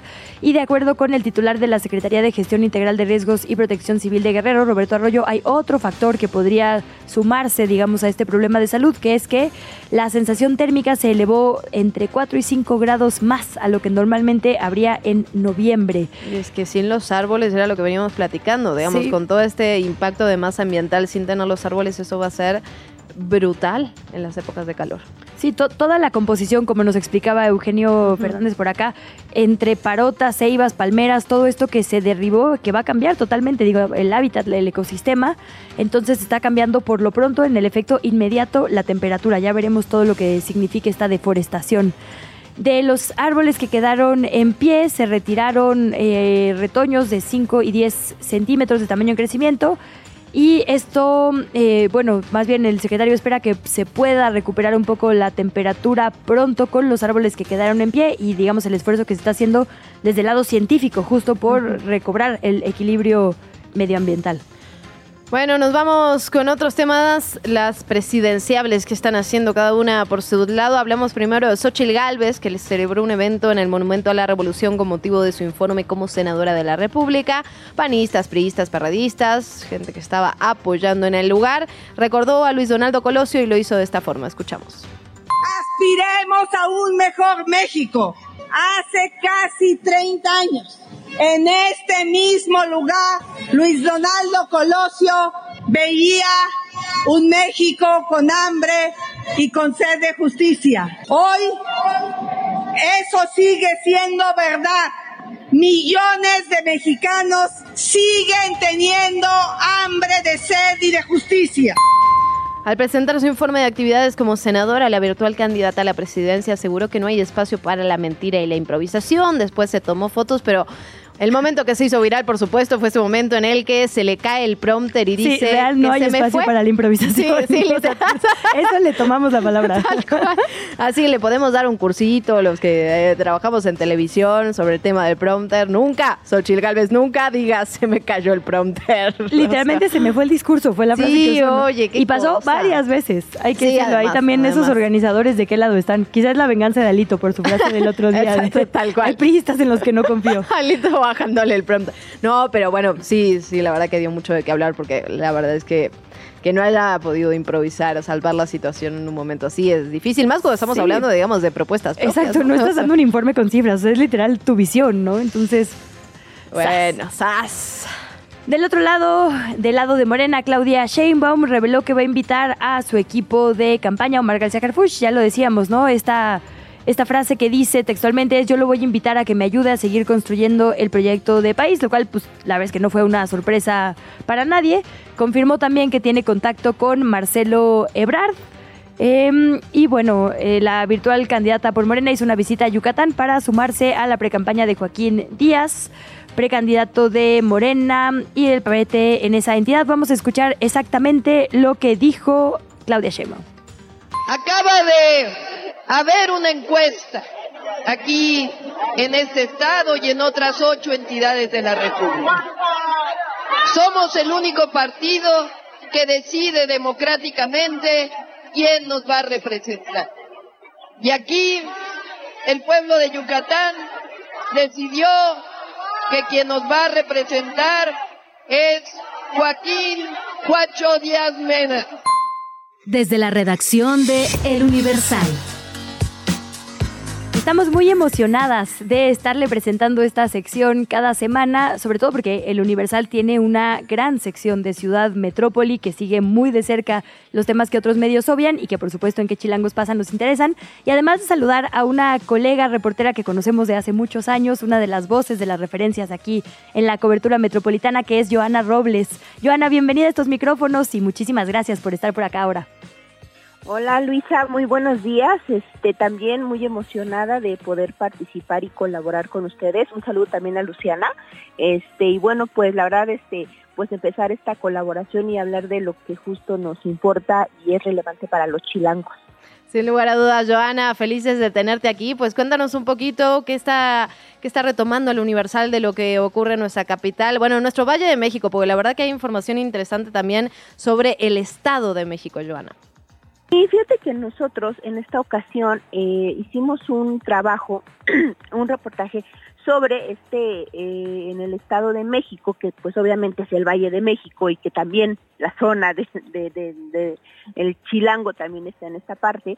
Eh, pues fíjate que están retomando lo que es el programa Mochila Segura eh, se habían, eh, ya había, había, había habido varios intentos por parte de administraciones pasadas para poder instrumentar esto, pese a que la Suprema Corte de la eh, la Suprema Corte ha, señalado que es inconstitucional este programa porque se violan los derechos de los niños, ¿no? es, un, es, un, programa bastante invasivo. Sin embargo, eh, en el Congreso del Estado de México se avaló una ley que se llama Mochila Segura, la cual eh, argumenta el diputado promovente que se llama Emiliano Aguirre que están subsanando, ¿no? Y que están limitando la participación sobre todo de las autoridades de seguridad para hacer este tipo de revisión y están dando más, eh, eh, están afinando un protocolo para que sea primero en casa la revisión de, la, de, las, de las mochilas y luego eh, involucrar sobre todo a los padres de familia y luego ya cuando se lleguen a las escuelas, sobre todo las autoridades educativas, observan alguna eh, cuestión extraña, tienen alguna información adicional de que tienen que atender alguna eh, particularidad es cuando ellos podrían este, pues hacer esta revisión, ¿no? eh, digamos, se está afinando este protocolo, tiene eh, ya también fue avalado por el gobierno de, de, Delfina Gómez. Esto debe estar listo a partir de febrero del 2024. Sin embargo, pues nos dimos a la tarea de platicar con especialistas y con padres de familia que al final pues son los involucrados y pues realmente tienen dudas de lo que está ocurriendo. Primero, eh, platicamos con un especialista en seguridad, Cristina Dorantes, de la Universidad de Autónoma del Estado de México, quien, quien primero cuestiona, ¿no? Finalmente, aun cuando ya se haya avalado por el Congreso eh, mexiquense y el gobierno estatal, pues dice que todavía hay vicios de inconstitucionalidad y sobre todo porque es una medida que es invasiva y viola los derechos de los adolescentes. Entonces, están en esa cuestión y también este comenta que pues prevé que pueda haber una ola eh, de pues de amparos no eh, por parte de los padres de familia al momento de argumentar que pues está sobre todo se está violando aún este derecho. Entonces esto pues lo vamos a ir viendo con con respecto a los a los a los siguientes días. Y además hace hace hincapié en algo muy muy importante. Dice que pues la violencia eh, que en donde viven los los menores que puede digamos traducirse en un hecho de que lleven alguna arma blanca la escuela o algún elemento así, pues eh, deriva en que en el contexto donde se desarrollan ellos, por lo tanto debe haber políticas públicas dirigidas para atender la causa, la causa eh, de la violencia donde, donde viven eh, los adolescentes. Entonces, pues ya se está afinando el protocolo por parte de la Comisión de Derechos Humanos Estatal y será en febrero cuando ya se empiece a instrumentar, a reserva de que ocurra lo que nos dice el especialista, que pueda haber amparos y como ustedes saben esto se pueda detener. Pero por lo pronto el gobierno lo está impulsando. Joana, pues a reserva de que nos quieras contar algo más sobre este tema, que bueno, ya eh, habrá espacios para seguirlo discutiendo, pero la verdad es que revisar la mochila de las niñas y los niños es la acción última, digamos, y quizá menos efectiva para garantizarles su seguridad, sobre todo en un espacio como el del eh, como el del Estado de México, ¿no? Pero bueno, y, e importante esto que reportean y rapidísimo porque veo que también eh, han seguido muy de cerca el tema de la ratificación de Ernestina Godoy y que de hecho hoy publica ahí una columna la eh, fiscal que intenta reelegirse. Exactamente, sí, no, la, eh, eh, ella ha tenido este, un espacio en el periódico donde está argumentando por qué continuar y todo esto, pero hay que seguir muy de cerca lo que está pasando porque en esta semana eh, se tendría que haber dado la entrevista con los diputados para su proceso de ratificación, el cual tiene un, plazo. Se supone que esta semana tendría que haberse dado, pero eh, hay que estar esperando porque Morena quiere eh, que se vaya, o sea, Morena dice que no tiene prisa en que realmente esto ocurra, o sea, que llegue al, que se den comisiones y luego llegue al pleno, porque este, pues como dicen los panistas, saben que no tienen los votos y entonces necesitan reunir los 44 votos. Sí, tal que cual. ya que está muy complicado porque el PRI ya dijo que no, ni el PAN. Pues veremos qué pasa luego, nos dan sorpresas, Joana. Agradecerte muchísimo, nos vamos a escuchar acá cada lunes, así que muy buenas noticias. Muy bien, muchísimas gracias y un gusto compartir este espacio con ustedes. Muchísimas gracias, Joana Robles, reportera del Universal. Desde la redacción de ¿Qué chilangos pasa?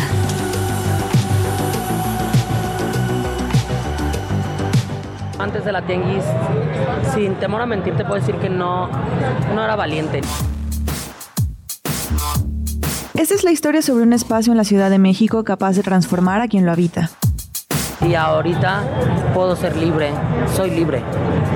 Soy quien quiero ser, quien quiero ser, quien quiero ser, quien quiero ser. Quien quiero ser. También es la historia de las personas que lo construyeron y lo sostienen día a día.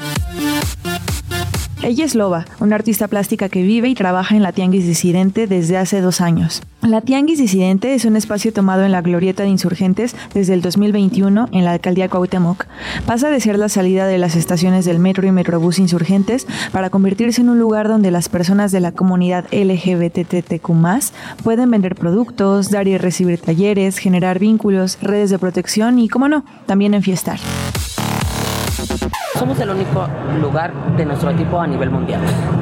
O sea, un espacio tomado por la comunidad enfrente de una fiscalía y al lado de una secretaría gubernamental es algo que tú dices, qué descabellado. Pero llevamos dos años y medio de resistencia en el cual pues seguimos luchando por ese derecho, esa igualdad hacia nosotras.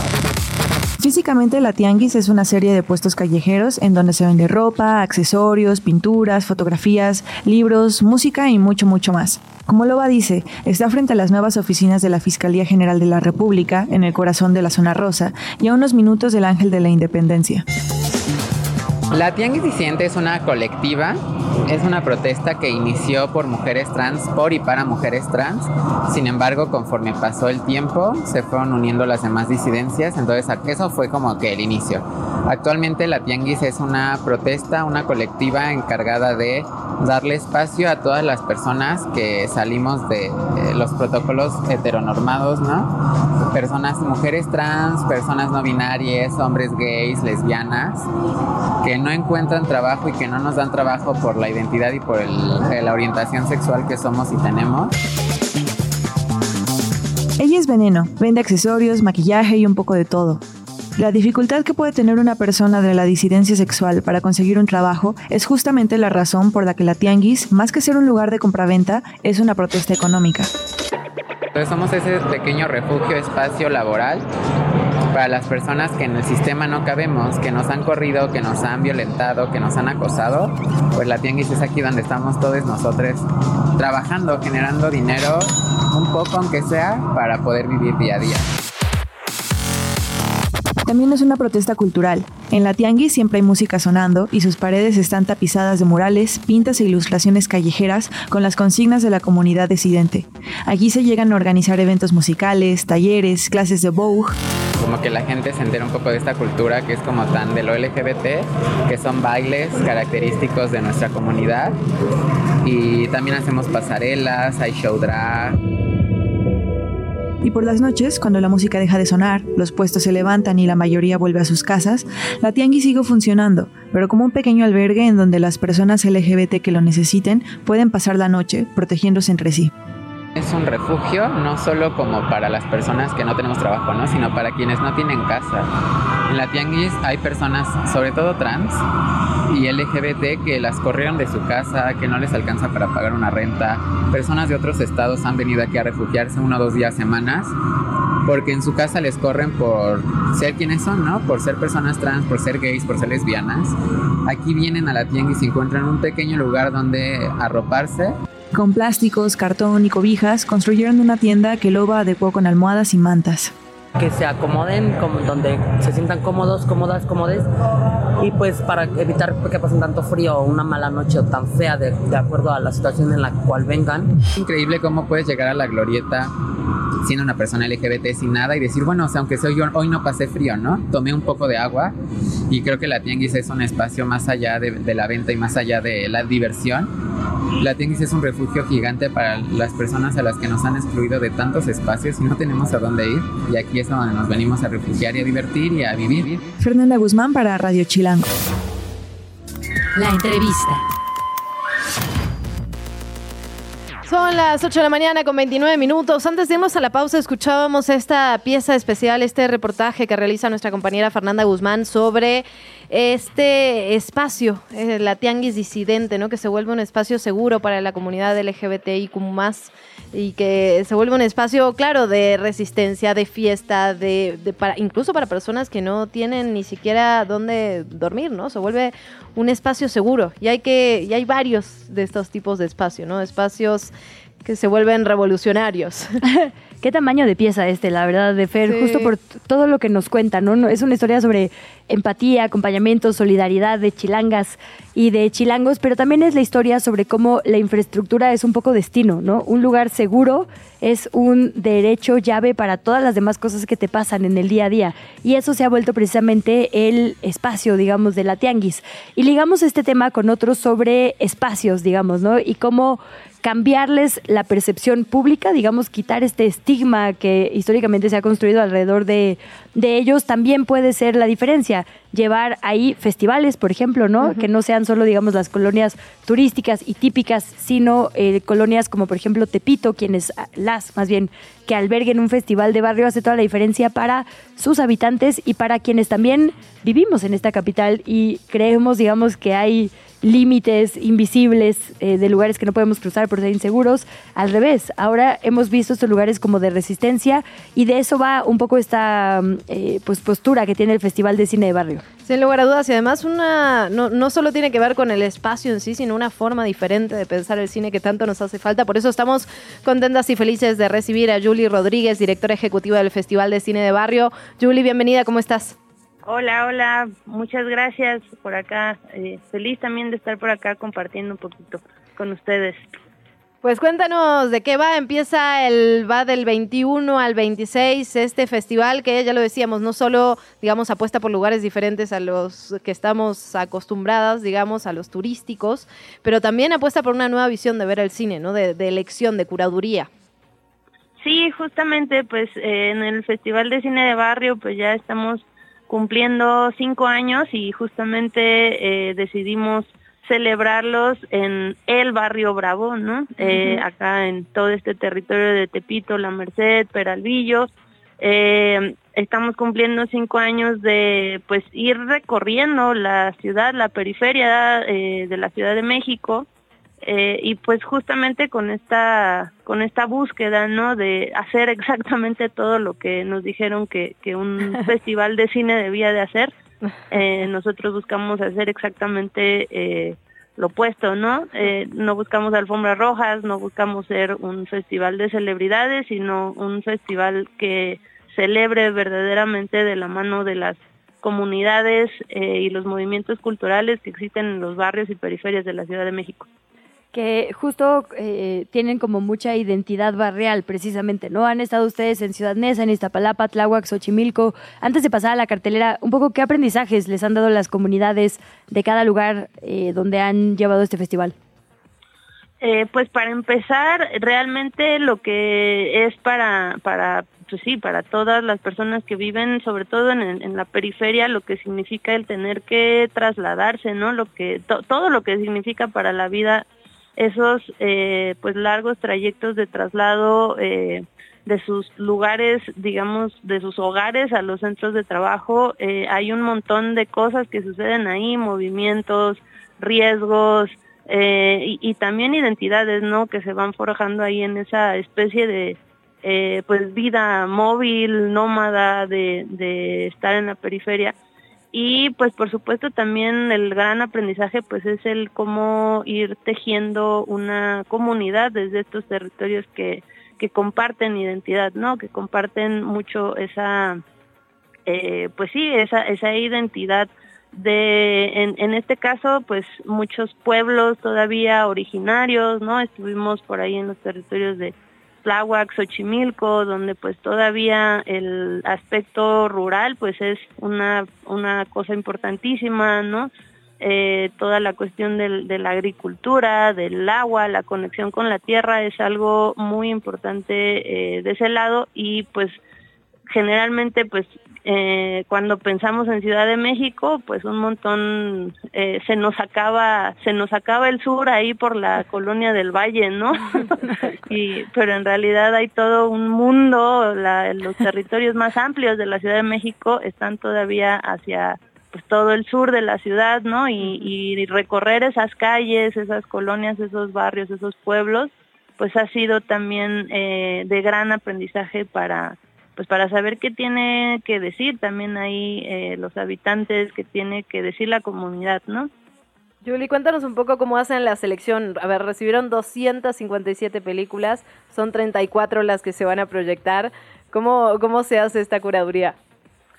Claro, pues cada año hemos hecho una especie de híbrido eh, del de comité de selección de películas Ajá. entre equipo del FESIVA, y eh, parte de eh, también pues agentes culturales locales, ¿no? Este año eh, hicimos como parte, digamos, de todo un programa de exhibición que tenemos durante todo el año, hicimos un seminario de eh, para exhibicionistas de barrio, de cine de barrio. Uh -huh. eh, esto pues quiere decir, digamos, que ofrecimos una especie de, de capacitación para personas, agentes culturales en diferentes barrios de toda la Ciudad de México y periferias, Estado de México también, eh, que pudieran, digamos, acercarse a la profesionalización del exhibidor, ¿no? Esta también es una parte muy importante de FESIVA y pues en esta parte también de, de cómo cómo hacer, digamos, la, la programación de un festival, de un espacio,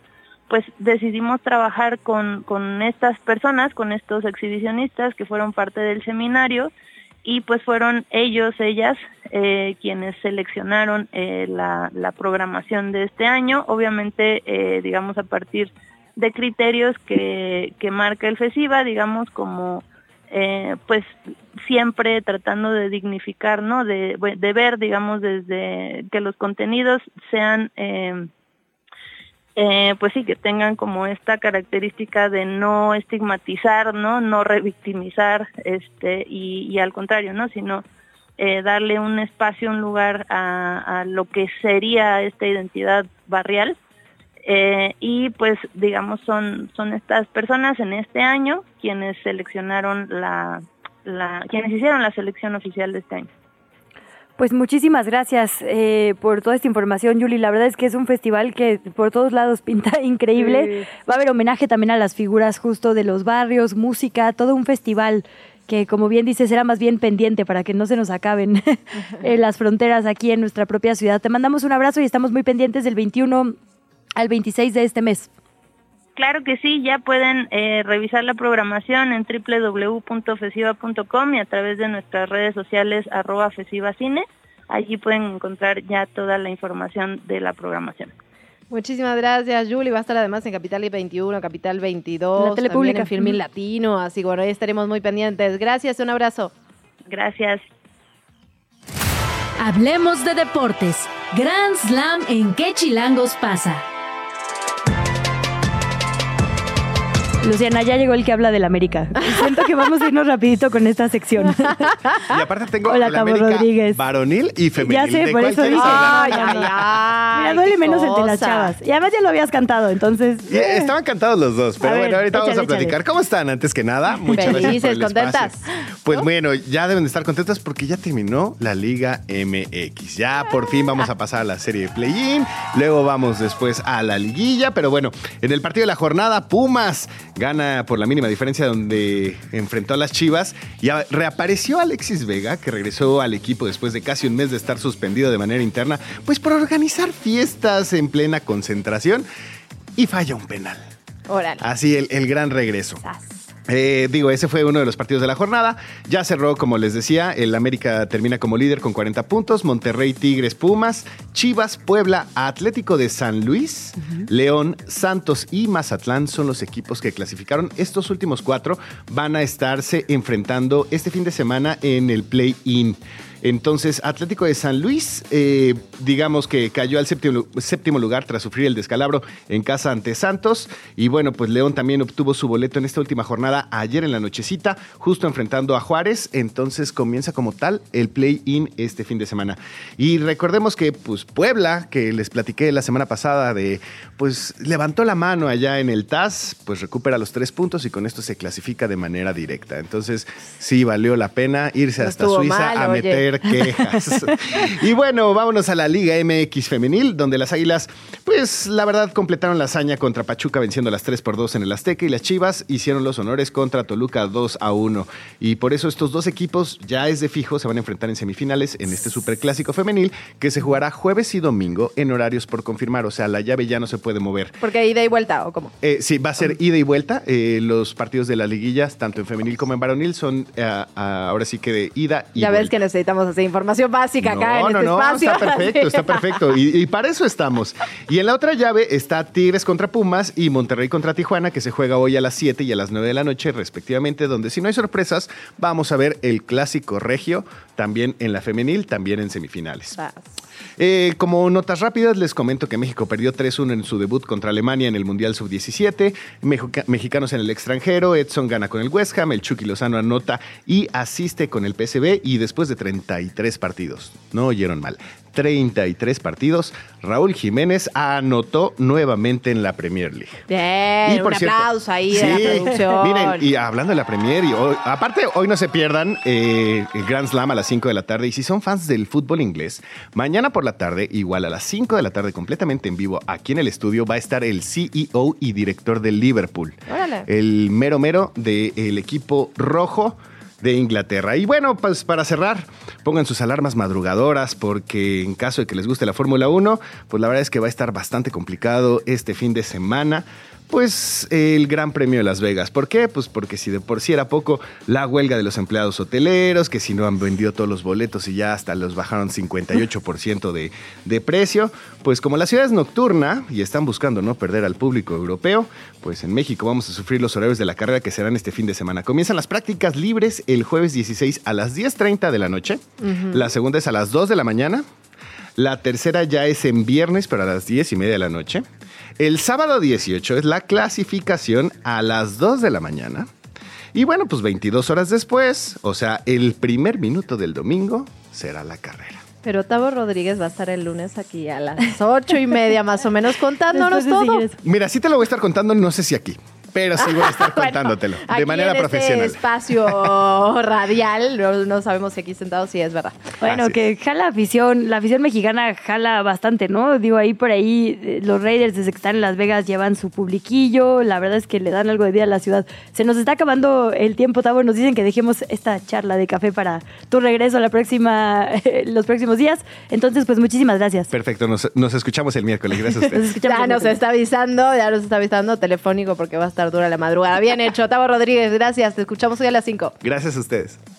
Te invitamos a seguir la conversación en redes sociales. Nos encuentras en TikTok, Instagram y Facebook como arroba que chilangos pasa. Y en Twitter desde la cuenta de Chilango, arroba chilango.com. Bueno, habíamos tenido un intervalo amable en este espacio, pero tenemos que retomar la información dura. Las fugas de gas, riesgo latente en la Ciudad de México. Hizo la reacción de que Chilangos pasa, hizo un trabajo especial. Lo escuchamos. ¿Sabes en dónde está el tanque de gas en tu casa? ¿Cuántos años tiene de uso? ¿Sabes a quién llamar para revisar tus instalaciones de gas? En lo que va del año los bomberos han atendido 35 explosiones de gas, 318 llamados por flamazos y 9.350 casos por fugas. Según los bomberos, las y los chilangos hemos normalizado el uso de gas doméstico y creemos que sabemos utilizarlo adecuadamente. La realidad es que se trata de una sustancia peligrosa por lo que todo lo que implica una instalación, compra o distribución debe tomarse con mucha seriedad para evitar tragedias. Juan Manuel Pérez Cova, director general del heroico Cuerpo de Bomberos de la Ciudad de México, platicó con Radio Chilango sobre los llamados de emergencia. Es un tema que nos preocupa mucho porque estadísticamente es la emergencia número uno que traemos todos los días del año. No importa por temporadas, y aclaro porque hay servicios que se disparan mucho por temporadas. Ahorita estamos eh, viviendo una, una, temporada justamente con la, con la llegada de, de los fríos y empieza eh, el estiaje. Entonces podemos incrementar los servicios de incendios forestales, pero el tema de gas es permanente. Es nuestra emergencia número uno, insisto, todos los días del año, sin importar las temporadas. Estas emergencias se derivan de todas las modalidades del consumo en los hogares. El gas LP portátil a través de los cilindros, tanques estacionarios o por malas instalaciones del gas natural. Los que se dedican a transportar tanto cilindros portátiles como pipas que abastecen los tanques estacionarios, digamos, ellos tienen un nivel de incidencia bastante elevada y el riesgo es bastante alto, por supuesto. Básicamente por dos cosas porque son vehículos en malas condiciones y porque tanto operadores como quien manipula los tanques, pues evidentemente no tienen ningún equipo ni no están previstos de ninguna capacitación. Asegura que el riesgo no discrimina ni temporada del año ni nivel social.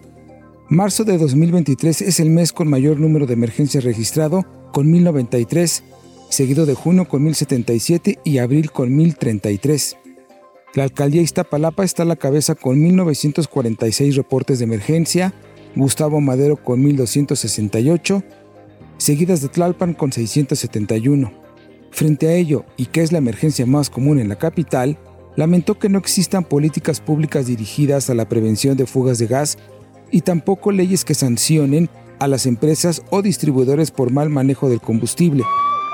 Las instalaciones también tienen que ver que traemos una historia negra de, por parte de la norma federal, en donde nunca se ha exigido que las empresas tengan una consecuencia en caso de que violen esta disposición y entonces con ello obligar a supervisiones para que el usuario final no se vuelva experto en estos temas. A partir de la reforma energética, esto se volvió un caos, y entonces hoy usted puede comprar tanques casi en todos lados. Sí. O sea, eso es un tema. ¿Quién regula esa parte y cómo revisamos? Se lo dejamos al desequilibrio en el mercado que está entre el consumidor, que no tiene por qué saber de las cosas técnicas, y el oferente, que es quien sea, que no sabemos qué responsabilidad pueda tener y si sabe técnicamente de lo que me está vendiendo. Los tanques o instalaciones tienen una vigencia de 10 años ya que está por vencerse, la empresa privada o distribuidor debe revisar las condiciones en las que está el tanque. Cuando consumimos tanques de gas eh, portátiles, las malas condiciones de los tanques, es decir, la irresponsabilidad de la, de la empresa que surta el combustible, es básicamente la, la, que se lleva el número uno. Yo creo que el 80%. Los metales eh, están en la, vienen eh, con una placa que está grabado ahí eh, cuándo se fabricó y cuál es la fecha en que tendría que revisarse. También en las charlas les mostramos, llevamos un tanque real y les explicamos.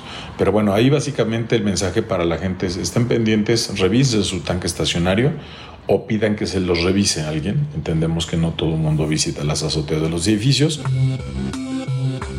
Y esto no se escapa de la corrupción, pues señala que en muchos casos, en vez de chatarrizar el cilindro, se le pone solo una placa metálica como parche en la parte inferior y lo regresan a circulación. Pesa más, por lo tanto, tendrá menos gas, pero lo más importante, pone en riesgo la vida del usuario. Destacó que cuando los llaman por una fuga, en el 90% de las veces hay un tanque en malas condiciones. Por ello hace un llamado a buscar asesoría directamente con el cuerpo de bomberos. Les explicamos ahí, en lo puedo hacer también en línea, hay un documento en línea, en nuestras redes también, para que aprendan de qué voy y qué pido en la tlapalería, en la ferretería donde voy a comprar. Que no me venda la persona que está ahí en el mostrador el material que cree que está bien sino la forma en que me está diciendo bomberos que debo pedir ese material. Y si yo voy a instalar eh, mi puesto de carnitas en la calle, quesadillas, de tacos, si me dedico a ese tipo de la economía informal, nosotros también ayudamos. Es decir, les decimos qué herramienta, hasta la forma de instalar tu, tu gas, ¿no? Porque de repente vemos que la puesta de las quesadillas donde acostumbramos ir a pasar las tardes para alimentarnos, pues voltean el tanque, lo arrullan ahí, lo tiran en el piso y pensando que estoy. Ese es un grave error y es un riesgo adicional. Pérez Cobat también hace un llamado para fomentar el uso del detector de gas en los hogares, atender campañas de prevención y capacitar a las familias y a los dueños de los establecimientos. La entrevista. ¿Ya estás grabando? Bueno, ya tenemos un panorama general, digamos, de los huecos legales en nuestra capital a un tema que le reportamos todos los días, los problemas por las fugas de gas, por las malas instalaciones de gas. Por ello agradecemos muchísimo, de verdad, que nos tome la comunicación la secretaria de Gestión Integral de Riesgos y Protección Civil Local, Miriam Ursúa. Secretaria, muy buenos días, gracias por acompañarnos. Hola, ¿qué tal? Muy buenos días también. Un gusto estar con ustedes. Muchísimas gracias, secretaria. Pues preguntarle antes que nada, digamos, siempre hablamos de las recomendaciones hacia los usuarios, pero aquí los bomberos nos ponían esta otra parte, la falta de política pública y regulaciones para las personas que venden o que instalan o que reutilizan estos tanques de gas. ¿Cómo estamos en ese sentido, secretaria?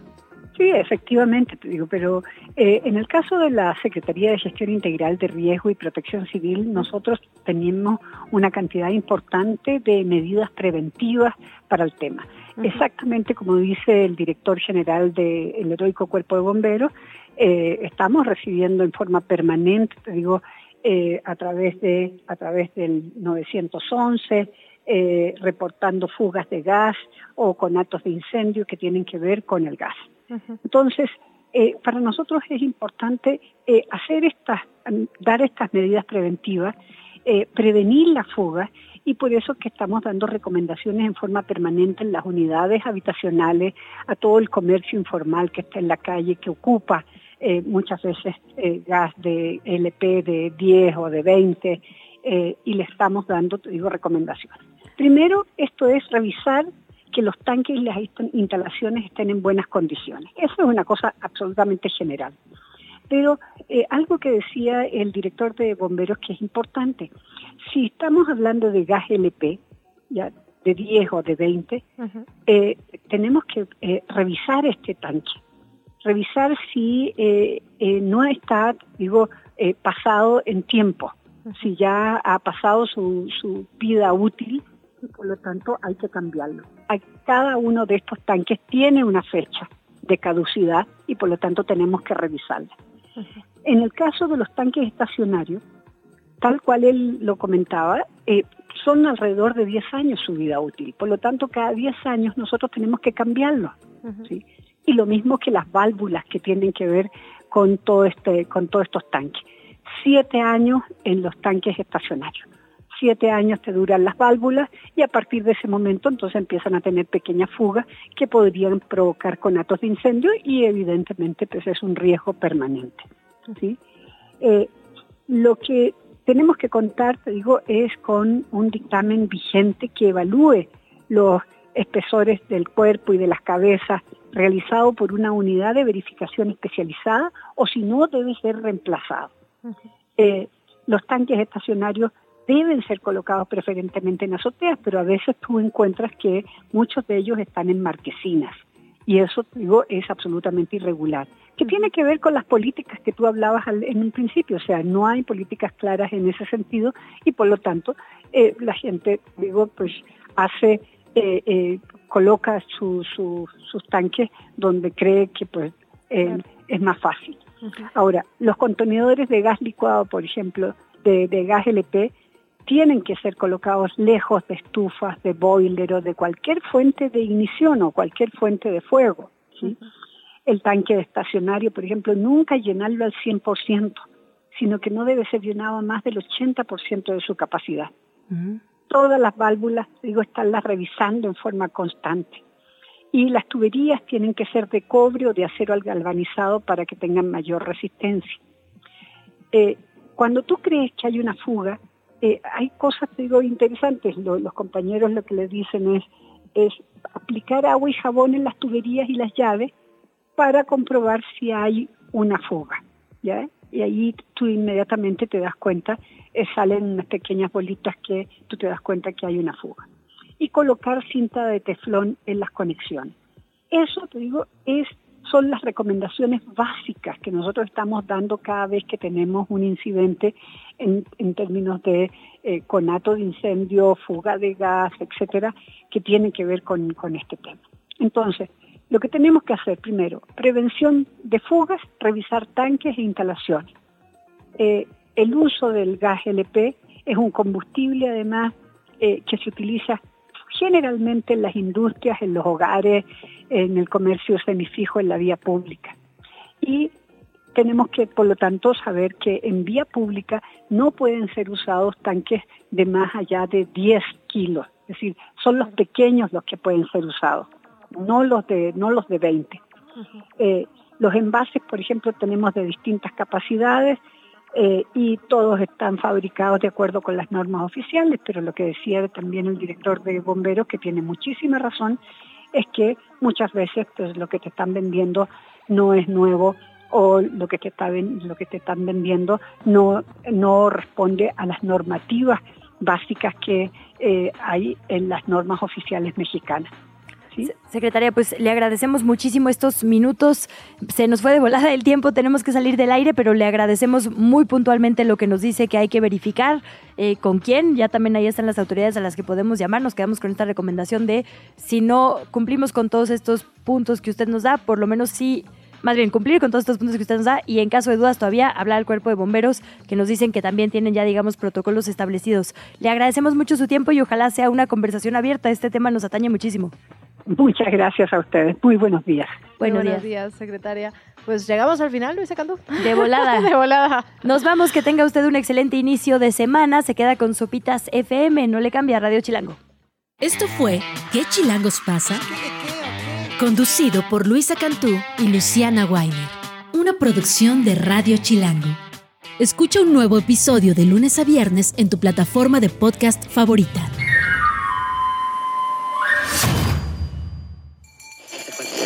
Radio Chilango, la radio que... Viene, viene, ¿eh?